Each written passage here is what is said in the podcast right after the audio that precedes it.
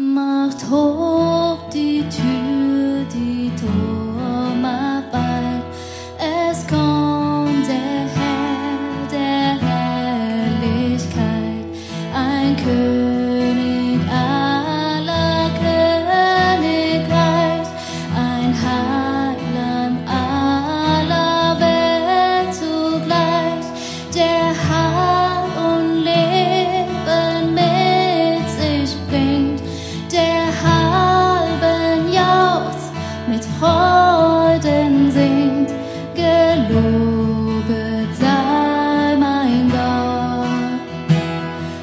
mein Schöpfer reich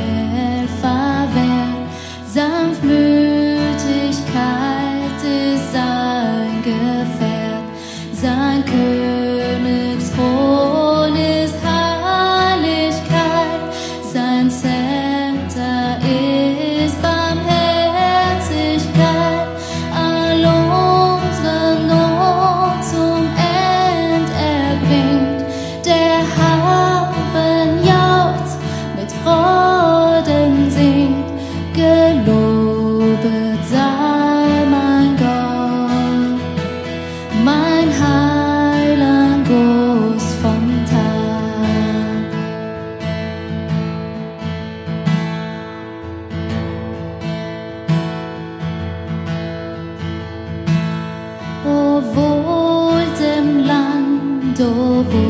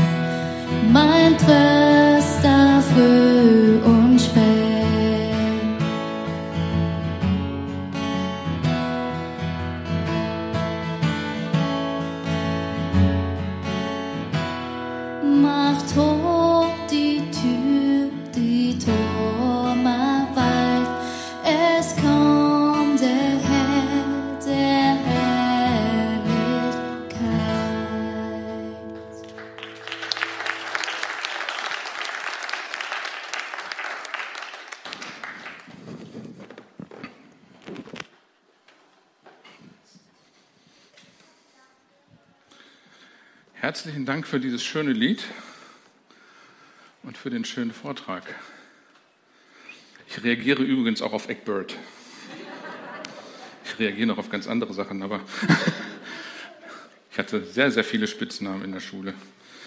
Genau, aber darum geht es heute Morgen nicht, sondern heute Morgen geht es um Advent auf den Weg hin zu dem Moment, wo wir das feiern, was in der Krippe passiert ist und was sich in unzähligen Kirchenliedern, alten traditionellen Liedern auch ausdrückt. Und ich weiß nicht, wer von euch tatsächlich so auf alte Weihnachtslieder steht. Ich finde es zum richtigen Zeitpunkt, danke, ich habe die Hand gesehen, ähm, ich finde es zum richtigen Zeitpunkt richtig, richtig schön. Ich habe mir letztens auch noch mal ähm, eine moderne Aufarbeitung von vielen alten Kirchenliedern mal angehört, von unterschiedlichen Interpreten. Herrlich, was da für Schätze in den äh, Texten drin stehen. Genau, und insofern gucken wir uns heute dieses Lied Macht hoch die Tür auch nochmal genauer an. Und zu diesem Lied gibt es eine schöne Geschichte, die dann letzten Endes auch mit reingeht in den Rest dessen, was ich weitergeben möchte. Die Geschichte von diesem Lied fängt damit an, dass wir das Jahr 1623 in Königsberg schreiben. Es ist die Zeit des Dreißigjährigen Krieges, eine unruhige Zeit, eine unsichere Zeit. Man weiß nicht, wie es weitergeht. Die Menschen, ja, ähm, hatten mit viel Herausforderungen zu kämpfen. Ich vermute, dass ähm, die Pandemie, die wir da heute haben, vielleicht nicht ganz vergleichbar ist aber auch das ist eine, in sich eine Herausforderung. Aber damals 30-jähriger Krieg, das war eine richtige Herausforderung, auch zum Teil in den einfachen Lebensverhältnissen, die die Menschen damals hatten. Der Krieg stand immer vor der Tür und Friede war ein Fremdwort. In dieser Zeit gab es einen Pfarrer namens Georg Weißel. Er war Theologe und Musiker, das gefällt mir. Und ähm, als Pfarrer an der neu erbauten Rossgärtnerschen Kirche im ostpreußischen Königsberg beschäftigt. Der hatte in dieser Zeit auch nicht so viel Anlass, jetzt große Hoffnung zu haben, große Visionen zu spinnen. Helmut Schmidt hätte gesagt, geh mal zum Arzt. Ähm, kennt ihr den Hintergrund? Jetzt nicht, okay, dann streichen wir den Satz wieder. Ähm, gut, also er hatte nicht so viele Hoffnungen oder nicht so viel Anlass zur Hoffnung in der damaligen Zeit. Und trotzdem hat er etwas ganz Wesentliches mit auf den Weg gebracht oder in dieser Situation auch bewirkt. Und er war jemand, der einfach wollte, dass sich die biblische Realität in der tatsächlichen Wirklichkeit auswirkt. Also, 1623, es ist Winter, es ist schlechtes Wetter, Sturm, Schnee, äh, der Schnee klatscht den Leuten ins Gesicht, während sie zum Gottesdienst gehen, während sie zur Kirche gehen und Pfarrer Weißel ist mit auf dem Weg. Und dann passiert etwas, was vielleicht ein richtig schönes Lehrstück für jedes Welcome-Team ist. Also wir sehen hier ein Beispiel für das erste Welcome-Team in der Kirchengeschichte. Da steht nämlich der freundliche und humorvolle Küster öffnet die Tür mit einer tiefen Verbeugung und sagt, so überliefert es die Geschichte, Willkommen im Hause des Herrn. Hier ist jeder in gleicher Weise willkommen, ob Patrizier oder Tagelöhner. Sollen wir nicht hinausgehen auf die Straßen, an die Zäune und alle hereinholen, die kommen wollen? Das Tor des Königs aller, aller Könige steht jedem offen. Dieser Pfarrer, der ebenso begrüßt wurde, war total inspiriert durch diese Begrüßung. Und er muss gesagt haben, dass das für ihn selbst eine Predigt war. Und er war so inspiriert, dass er dann abends auf der Grundlage vom Psalm 24 dieses Lied geschrieben hat, macht hoch die Tür. Das ist daraus entstanden. Es gab allerdings einen Wermutstropfen äh, im Zusammenhang mit dieser ganzen Geschichte, nämlich neben der Kirche wohnte ein reicher Geschäftsmann namens Sturgis. Ist alles gut überliefert.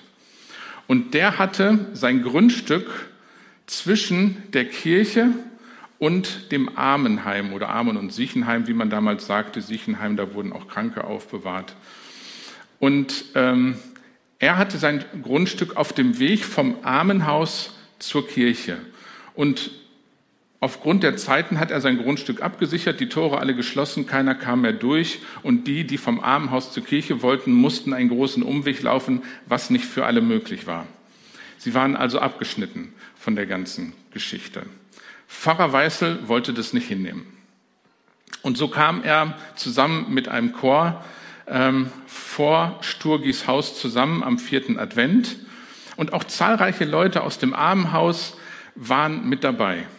Und dann hielt dieser Pfarrer eine kurze Predigt, wo es unter anderem auch darum ging, dass der König aller Könige, das Kind in der Krippe, oder dass es viele Menschen gibt, die dem König aller Könige und dem Kind in der Krippe die Tore ihres Herzens versperren.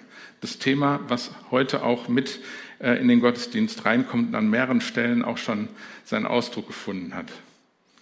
Menschen würden ihr Herz versperren, so dass Menschen, äh, so dass Jesus nicht einziehen kann. Und dann wurde er sehr konkret und sprach diesen Herrn Sturgis, das reichste Mitglied seiner Gemeinde an. Und Pfarrer Weißel war erst kurz in dieser Gemeinde. Ja. Gut, er hatte vielleicht noch nichts zu verlieren, man weiß es nicht. Ja. Aber auf jeden Fall war er sehr mutig und sprach, heute, lieber Herr Stugis, steht vor eurem verriegelten Tor, steht er vor eurem verriegelten Tor, also dieser König der Könige. Ich rate euch, ich flehe euch an bei eurer Seele Seligkeit. Öffnet ihm nicht nur dieses sichtbare Tor, sondern auch das Tor eures Herzens und lasst ihn demütig mit Freuden ein, ehe es zu spät ist. Und dann sang der Chor, macht hoch die Tür, die Tor macht weit. Es kommt der Herr der Herrlichkeit. Was passiert? Der Geschäftsmann macht alle Tore auf, sodass alle wieder geradenwegs vom Armenhaus zur Kirche gehen können und der Weg offen ist. Und ich vermute, dass er nicht nur die Tore und die Gatter aufgemacht hat, sondern dass da auch was in seinem Herzen passiert ist, weil sonst hätte er diesen Schritt wahrscheinlich nicht getan. Und das ist der Punkt. Gott will uns allen begegnen. Gott will allen Menschen begegnen. Das wollte er damals im Jahre 1623 während des Dreißigjährigen Krieges. Das wollte er vor 2000 Jahren schon und das will er heute immer noch. Gott will allen Menschen begegnen und er wünscht sich, dass wir unser Herz offen machen vor ihm, genauso wie auch dieser reiche Geschäftsmann ähm, in der Nähe dieser Kirche sein Herz offen gemacht hat und letzten Endes das auch praktisch ausgedrückt hat und die Tore offen gemacht hat. Er wurde sozusagen zu einem Wegbereiter äh, plötzlich. Erst war er sehr verstockt und, und stur und dann wurde er zu einem Wegbereiter aufgrund dessen, was Gott in seinem Herzen gemacht hat, damit Menschen vom Armenhaus bis in die Kirche gehen konnten. Und dieses Lied vom Pfarrer Weißel hatte da eine Wirkung. Ich finde es faszinierend, was manchmal Lieder bewirken können. Ich lese an der Stelle mal den Psalm 24, damit wir da mal noch genau reingucken können. Die Erde und alles, was darauf lebt, gehört dem Herrn. Der ganze Erdkreis samt seinen Bewohnern. Denn er selbst hat das Fundament der Erde auf dem Grund der Meere befestigt und über den Wassern gab er, ihren, gab er ihr festen Bestand. Wer darf zum Berg des Herrn hinaufgehen und wer darf an seiner heiligen Stätte vor ihm stehen? Jeder, dessen Herz und Hände frei von Schuld sind, der keine Götzen anbetet und keinen Meineid schwört. Er wird Segen empfangen vom Herrn. Gott, sein Retter, wird ihm in Treue begegnen. Daran erkennt man Gottes wahres Volk, Menschen, die nach ihm fragen.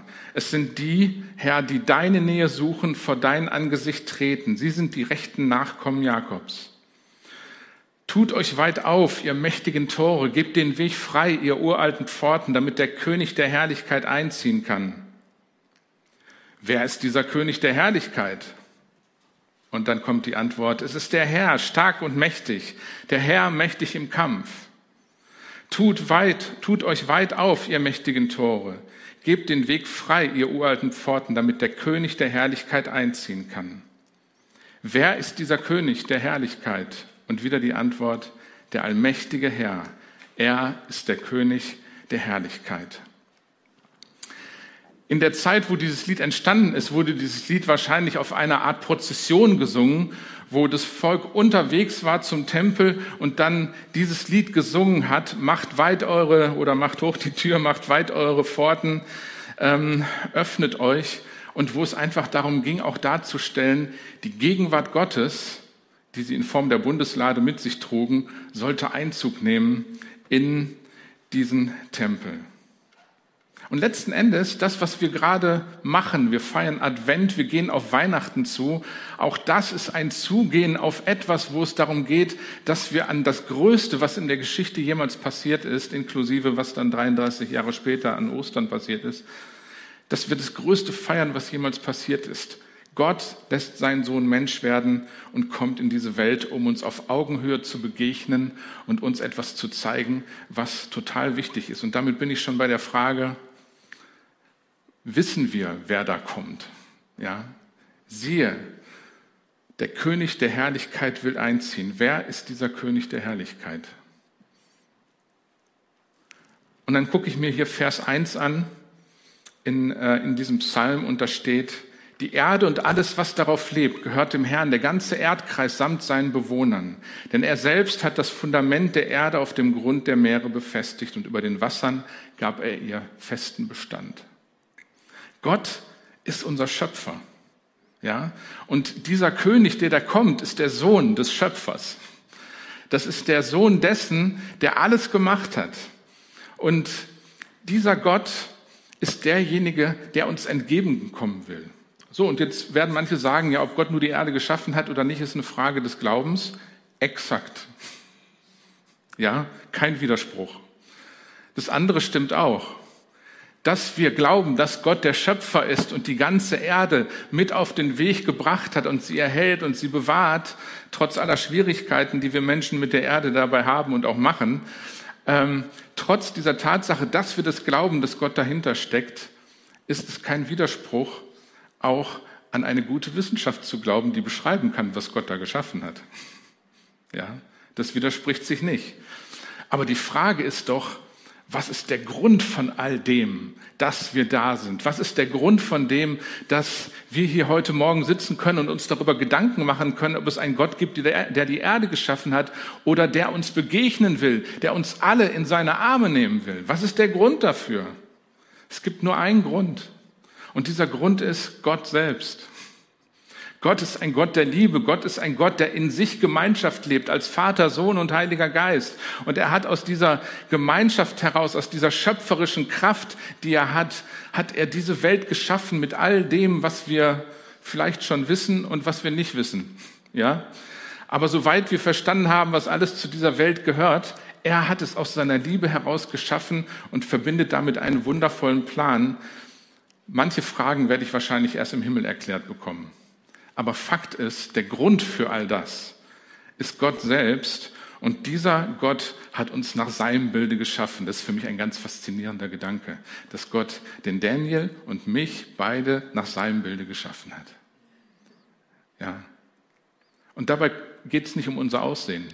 Dabei geht es nicht darum, welche Herkunft wir haben. Dabei geht es nicht darum, welches Geschlecht wir haben, sondern der dieses Ebenbild Gottes in uns kommt dadurch zum Ausdruck, dass Gott in uns wohnen will und sich durch uns ausdrücken will, sich selbst in uns widerspiegeln will, hier in dieser Welt. Wir wissen, dass dieses Programm komplett schiefgelaufen ist. Ja? Einfach deswegen, weil wir, siehe, macht hoch die Tür, das falsch verstanden haben mit macht hoch die Tür. Wir haben die Schotten dicht gemacht Gott außen vor gelassen als Menschen und sind unseren eigenen Weg gegangen.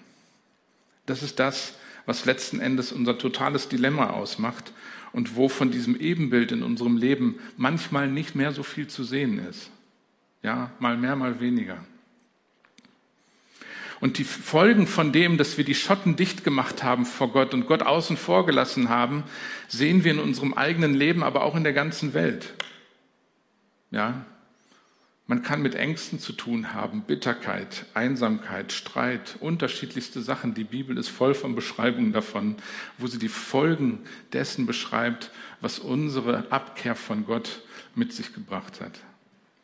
Und auf globaler, auf weltweiter Ebene, soweit müssen wir gar nicht denken, ja, aber da gibt es auch vieles, was eine Folge von dem ist, dass wir Menschen die Schotten dicht gemacht haben und Gott außen vor gelassen haben. Kriege, Korruption, Rassismus, Armut und viele andere Sachen, die uns als Menschen beschäftigen, die auch sämtliche Politiker dieser Welt äh, beschäftigen. Und trotzdem, Gott ist der Grund von all dem, dass es uns gibt. Gott ist der Schöpfer. Er hat dich und mich gewollt. So wie wir jetzt hier sitzen, so wie du jetzt an diesem Gottesdienst teilnimmst, ob jetzt hier vor Ort oder über dem Bildschirm. Gott hat dich und mich gewollt. Und daran gibt es nichts zu rütteln. Er ist der Grund von all dem. Und deswegen sucht er auch weiter Kontakt zu uns. Er will uns allen begegnen. Egal welchen Hintergrund wir haben, egal welche Geschichte wir haben, das ist völlig egal. Er möchte uns begegnen und sucht nach Herzen, die dafür offen sind, die er erreichen kann, die er berühren kann mit seiner Liebe. Er sucht diesen Kontakt, selbst wenn unsere Türen noch verschlossen sind. Und das sage ich mit voller Überzeugung, weil ich das selber so erlebt habe. Wenn es passt, werde ich das am Schluss gleich noch kurz erzählen. Er ist also der, der uns geschaffen hat. Dieser, äh, dieser Gott will uns begegnen. Dieser Gott will uns entgegenkommen. Ja, dieser Gott ist uns auch schon entgegengekommen und nämlich in dem, was wir jetzt auch lesen. Hier im Psalm 24, Vers 5 steht dann, Gott, sein Retter, wird ihm in Treue begegnen.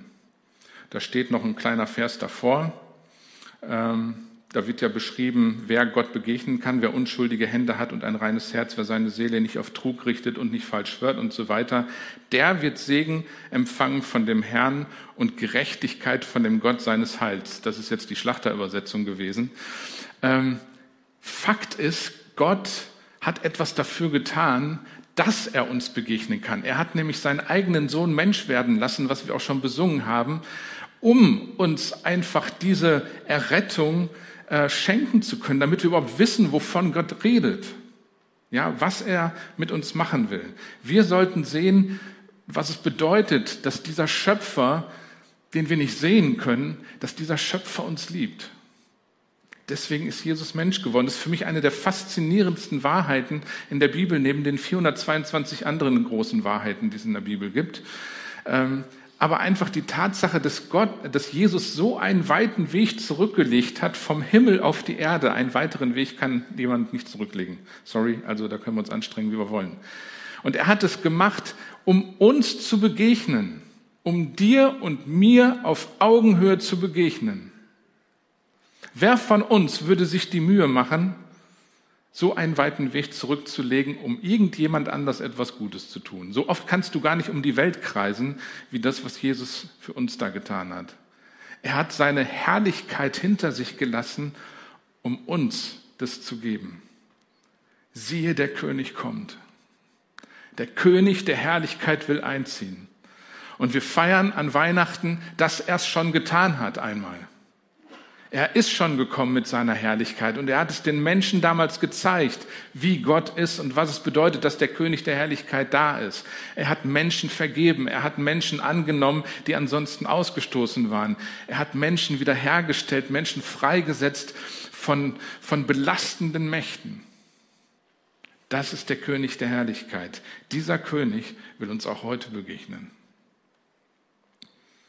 Und Jesus ging so weit, dass er halt für uns am Kreuz starb, um diese große Kluft zwischen uns und Gott zu überwinden, um die Tür, die zwischen uns und Gott steht, um sie einzutreten. Ein für alle Mal. Am Kreuz hat Jesus diese Tür eingetreten. Und letzten Endes habe ich mir vorgestellt, anhand der Geschichte, die wir eben gehört haben, das, was Jesus am Kreuz getan hat, ist letzten Endes das, was der Küster an diesem Kirchenportal gemacht hat, wo der Küster gesagt hat, willkommen im Hause des Herrn. Und das ist das, was Jesus uns allen sagt, willkommen im Hause des Herrn. Hier ist jeder in gleicher Weise willkommen, ob Patrizier oder Tagelöhner. Und dann hat er auch noch gesagt, sollen wir nicht hinausgehen auf die Straßen, an die Zäune und alle hereinholen, die kommen wollen. Das Tor des Königs aller Könige steht jedem offen. Im Neuen Testament wird Jesus sogar selbst als die Tür beschrieben, als die Tür zum Vater, als die Tür in das Reich Gottes hinein, als die Tür zum ewigen Leben, wo wir diese ewige und unzertrennbare Gemeinschaft mit Gott haben. Und wenn wir das hier zusammenlesen mit dem, was in Psalm 24, Vers 5 steht, nämlich, er wird Segen empfangen vom Herrn, dem Gott, denn Gott, sein Retter, wird ihm in Treue begegnen.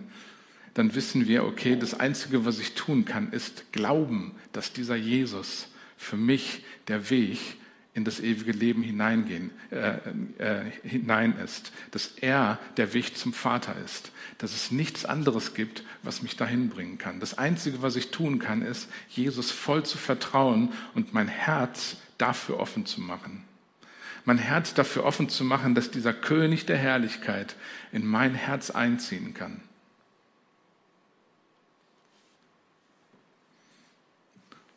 Kurze ungeplante Geschichte. Ähm, ich habe mich mit 18 entschieden, Atheist zu werden, nachdem ich eigentlich zwei Jahre ähm, auch eine relativ fromme Phase hatte als Katholik und das auch echt ernst meinte. Aber dann habe ich mich entschieden, Atheist zu werden. Und nach zwei Jahren habe ich mich wieder entschieden, mich Gott zuzuwenden und war zum vierten Mal in der Gemeinde, wo ich auch heute auch ne, in Dorsten Pastor bin. Ähm, und da habe ich am Abendmahl teilgenommen. Das haben die so offen in der damals kleinen Gemeinde auch so äh, durchgeführt. Und ich wusste in meinem Herzen, ich will daran teilnehmen. Ich hatte zwei Jahre lang kein, keine solche Sachen mehr gemacht. Ich habe äh, als Organist damals nur auf Beerdigungen gespielt, das war meine Entscheidung. Andere Sachen mache ich nicht. Und ähm, ansonsten nichts Frommes wollte ich machen.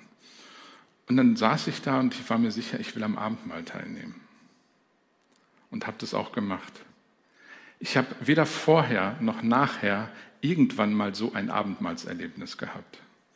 Weil das für mich so war, als wenn da ja, Herrlichkeit reinkam. Ich habe innerlich gezittert.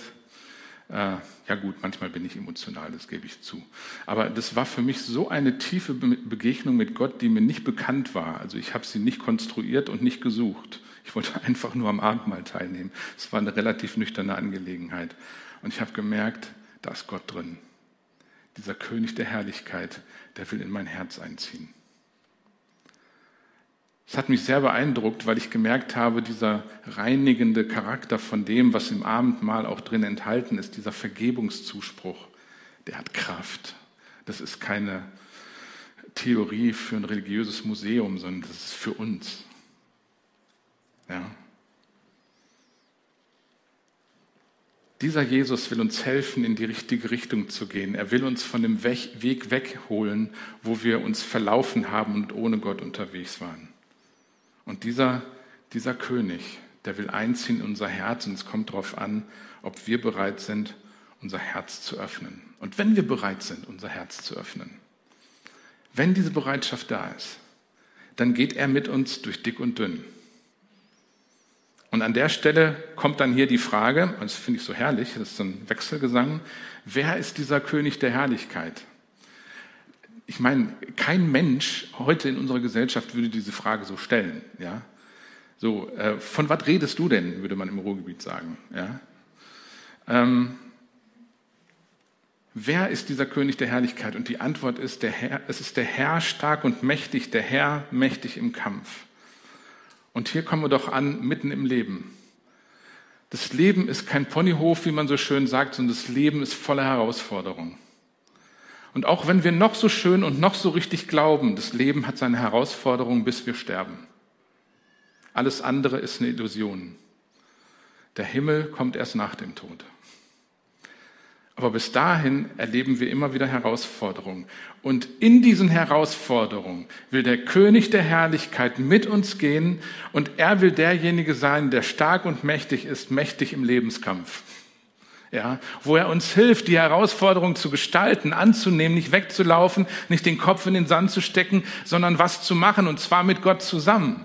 Dieser Gott will in uns leben, indem wir an Jesus glauben. Und die große Frage ist, bin ich bereit, mein Herz dafür zu öffnen? Bin ich bereit, vielleicht aus meinem Verschlag rauszukommen, da wo ich mich verkrochen habe, bin ich bereit, meine Tore aufzumachen, damit dieser mächtige und starke König in meinem Leben etwas bewirken kann, was ich alleine nicht hinkriege. Bin ich bereit? Dieser Gott will uns helfen, durch die dicksten Krisen, egal wo, ob Familie, Arbeit oder sonst wo, ähm, durchzugehen. Er kämpft für uns und er kämpft mit uns. Auf eine gute Art und Weise.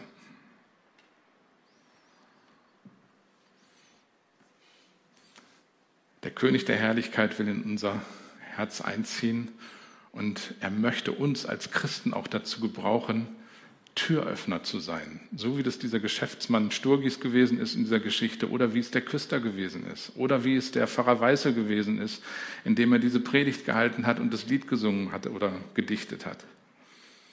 Gott möchte uns in unserer Zeit, in dieser Gemeinde, in unserer Gesellschaft, in dieser Stadt dazu gebrauchen, Türöffner zu sein. Auf unterschiedlichste Art und Weise. Und jetzt sagst du vielleicht, ja, aber ich bin nicht Pfarrer, bin auch kein Küster äh, und bin auch kein reicher Geschäftsmann. Das ist auch alles überhaupt nicht entscheidend. Ich glaube, entscheidend ist das, dass wir das nehmen, was wir haben und nicht auf das gucken, was wir nicht haben. Und das, was wir haben, ist manchmal so schlicht, aber so ergreifend. Ja, Nimm deine Freundlichkeit. Ich behaupte einfach, dass du ein freundlicher Mensch bist.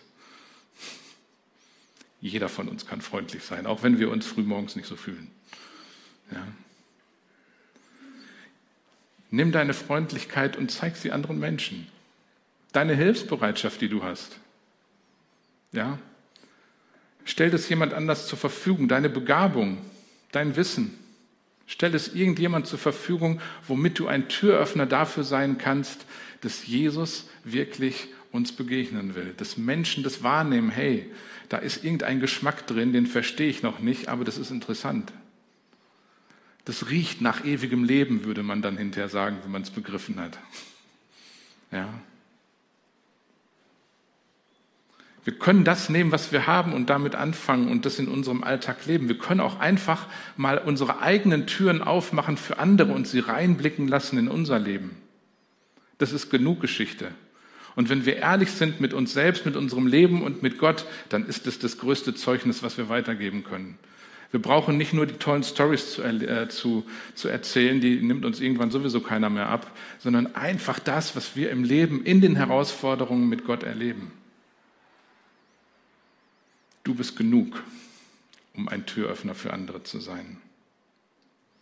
Vielleicht hörst du auch heute erste Mal davon, dass Jesus dir begegnen will, dass Gott die ganze Erde geschaffen haben soll und irgendwie einen guten Plan für dich hat und dich sogar gewollt hat. Vielleicht hörst du das zum ersten Mal. Und du fragst dich, okay, wann bin ich bereit, um diesem Gott zu begegnen? Ja, ich höre das manchmal, dass man dann denkt, oh, nee, ich bin nicht gut genug. Willkommen im Club. Keiner von uns ist gut genug, um Gott zu begegnen. Aber Gott will uns begegnen. Er hat sich dazu entschieden. Und das Einzige, was für ihn wichtig ist, ist dieser Punkt, bin ich offen dafür? Bin ich offen dafür? Mache ich mein Tor weit auf, mein Herz weit auf dafür, dass dieser Gott mir begegnen kann, so wie ich jetzt bin? Und da gibt es einen schönen Vers in, in dem Johannesevangelium Kapitel 1 ab Vers 10. Da steht, der, auf den er hinwies, da ist von Johannes dem Täufer die Rede, war das wahre Licht, das jeden Menschen erleuchtet, das Licht, das in die Welt kommen sollte. Er war in der Welt, aber die Welt, die durch ihn geschaffen war, erkannte ihn nicht. Er kam zu seinem Volk, aber sein Volk wollte nichts von ihm wissen. All denen jedoch, die ihn aufnahmen und an seinen Namen glaubten, gab er das Recht, Gottes Kinder zu werden. Der Punkt ist, wenn wir einfach Jesus vertrauen für das, was er ist und für das, was er für uns getan hat und dafür unser Herz aufmachen, dann ist Weihnachten. Dann wird Jesus in unserem Herzen geboren. Dann ist O du Fröhliche. Ja, das ist das, was es ausmacht, wenn Gott uns begegnet. Man muss nicht eine tiefe emotionale Erfahrung dabei machen, das ist nicht so entscheidend. Manche machen das und manche machen das nicht. Das Entscheidende ist, dass ich in meinem Herzen merke, hey, Gott hat mir vergeben. Gott schenkt mir Hoffnung. Gott macht für mich eine ganz andere Sicht aufs Leben möglich. Ich habe das für mich echt erlebt. Ich war jemand, der ganz bewusst die Schatten vor Gott dicht gemacht hat. Äh, obwohl ich eigentlich bis zu meinem 18. Lebensjahr, gerade zwischen meinem 16. und 18. 18. Lebensjahr, sehr stark nach Gott gesucht habe. Aber ich habe die Schotten dicht gemacht und Gott ganz bewusst abgelehnt. Aber Gott hat nicht aufgehört, immer wieder an meine Tür zu klopfen. Ich drück's mal so, ich bleib mal in diesem Bild, ja, auf unterschiedlichste Art und Weise. Und eine Geschichte, an die ich mich erinnern kann, ich kann mich an viele erinnern, aber die ich jetzt hier erzählen will, ist, ich war bei Schnee, äh, war nicht Königsberg und nicht 1623, aber auch bei Schnee war ich unterwegs nach Regen, also von Bottrop nach Regen, das sind 40 Kilometer, äh, zu meiner damaligen Freundin Aische, heute meine Frau. Es gibt mehrere Aisches. Ähm, und wollte kurz auf einen Parkplatz fahren und bin dabei komplett äh, vom Weg abgekommen, beziehungsweise habe die Kontrolle über das Auto verloren, weil so viel Schnee lag, dass ich das Ding nicht mehr steuern konnte. Und das Ding hat sich gedreht auf einem Parkplatz. Und ich habe nur gedacht, oh wei. Und dann bin ich zum Stehen gekommen. Direkt vor einem Kreuz. Und ich war damals schon in einer Phase drin, wo ich dachte, irgendwie ist Gott hinter mir her. Irgendwas will er mir beipulen. Ähm, eigentlich will ich das doch gar nicht. Aber was ist da los? Da passieren gerade Sachen, die kann ich nicht ganz einordnen. Und dann bleibe ich vor diesem Kreuz stehen und denke mir, was willst du mir sagen? Das habe ich wirklich in diesem Moment gedacht. Und später habe ich verstanden, er wollte mir einfach sagen, ich will dich. Ich will dich wirklich, egal was du über mich denkst. Ich will dich. Und er ist so lange dran geblieben, bis ich es geglaubt habe. Und das kannst du auch haben. Das ist nichts Besonderes gewesen, was nur für mich war.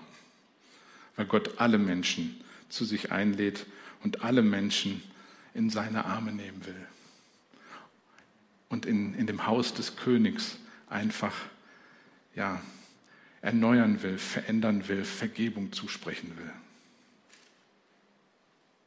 Und an der Stelle möchte ich einfach beten, wenn du das auf deinem Herzen hast, dass du diesen König in dein Herz lassen willst, dass du diesen Jesus in dein Herz lassen willst, wenn du das in deinem Herzen einfach bejahen kannst, dann bete das in deinem Herzen mit. Und wenn du heute, weil du schon 30 Jahre mit Jesus unterwegs bist, zum 12.467. Mal Jesus in dein Herz einlädst, dann ist das völlig okay, weil Jesus bei jeder Begegnung tiefer unser Herz erfüllt und etwas macht. Und ich lade dich ein, das mitzubeten. Jesus, ich weiß, dass du mich liebst. Es gibt nichts, was ich tun könnte, damit du mich mehr liebst. Und durch nichts, was ich tue, würdest du mich weniger lieben. Du bist für mich gestorben und auferstanden, Jesus. Ich glaube an dich und ich vertraue dir. Du bist mein Gott, mein Retter und mein Herr. Schenke mir Vergebung meiner Schuld. Ich möchte als dein Kind leben und du sollst mein ganzes Leben bestimmen. Dir vertraue ich mein Leben an. Ich danke dir, dass du mir begegnest, dass du mein Leben mit Hoffnung füllst. Danke, Jesus, dass du das ernst meinst. Amen.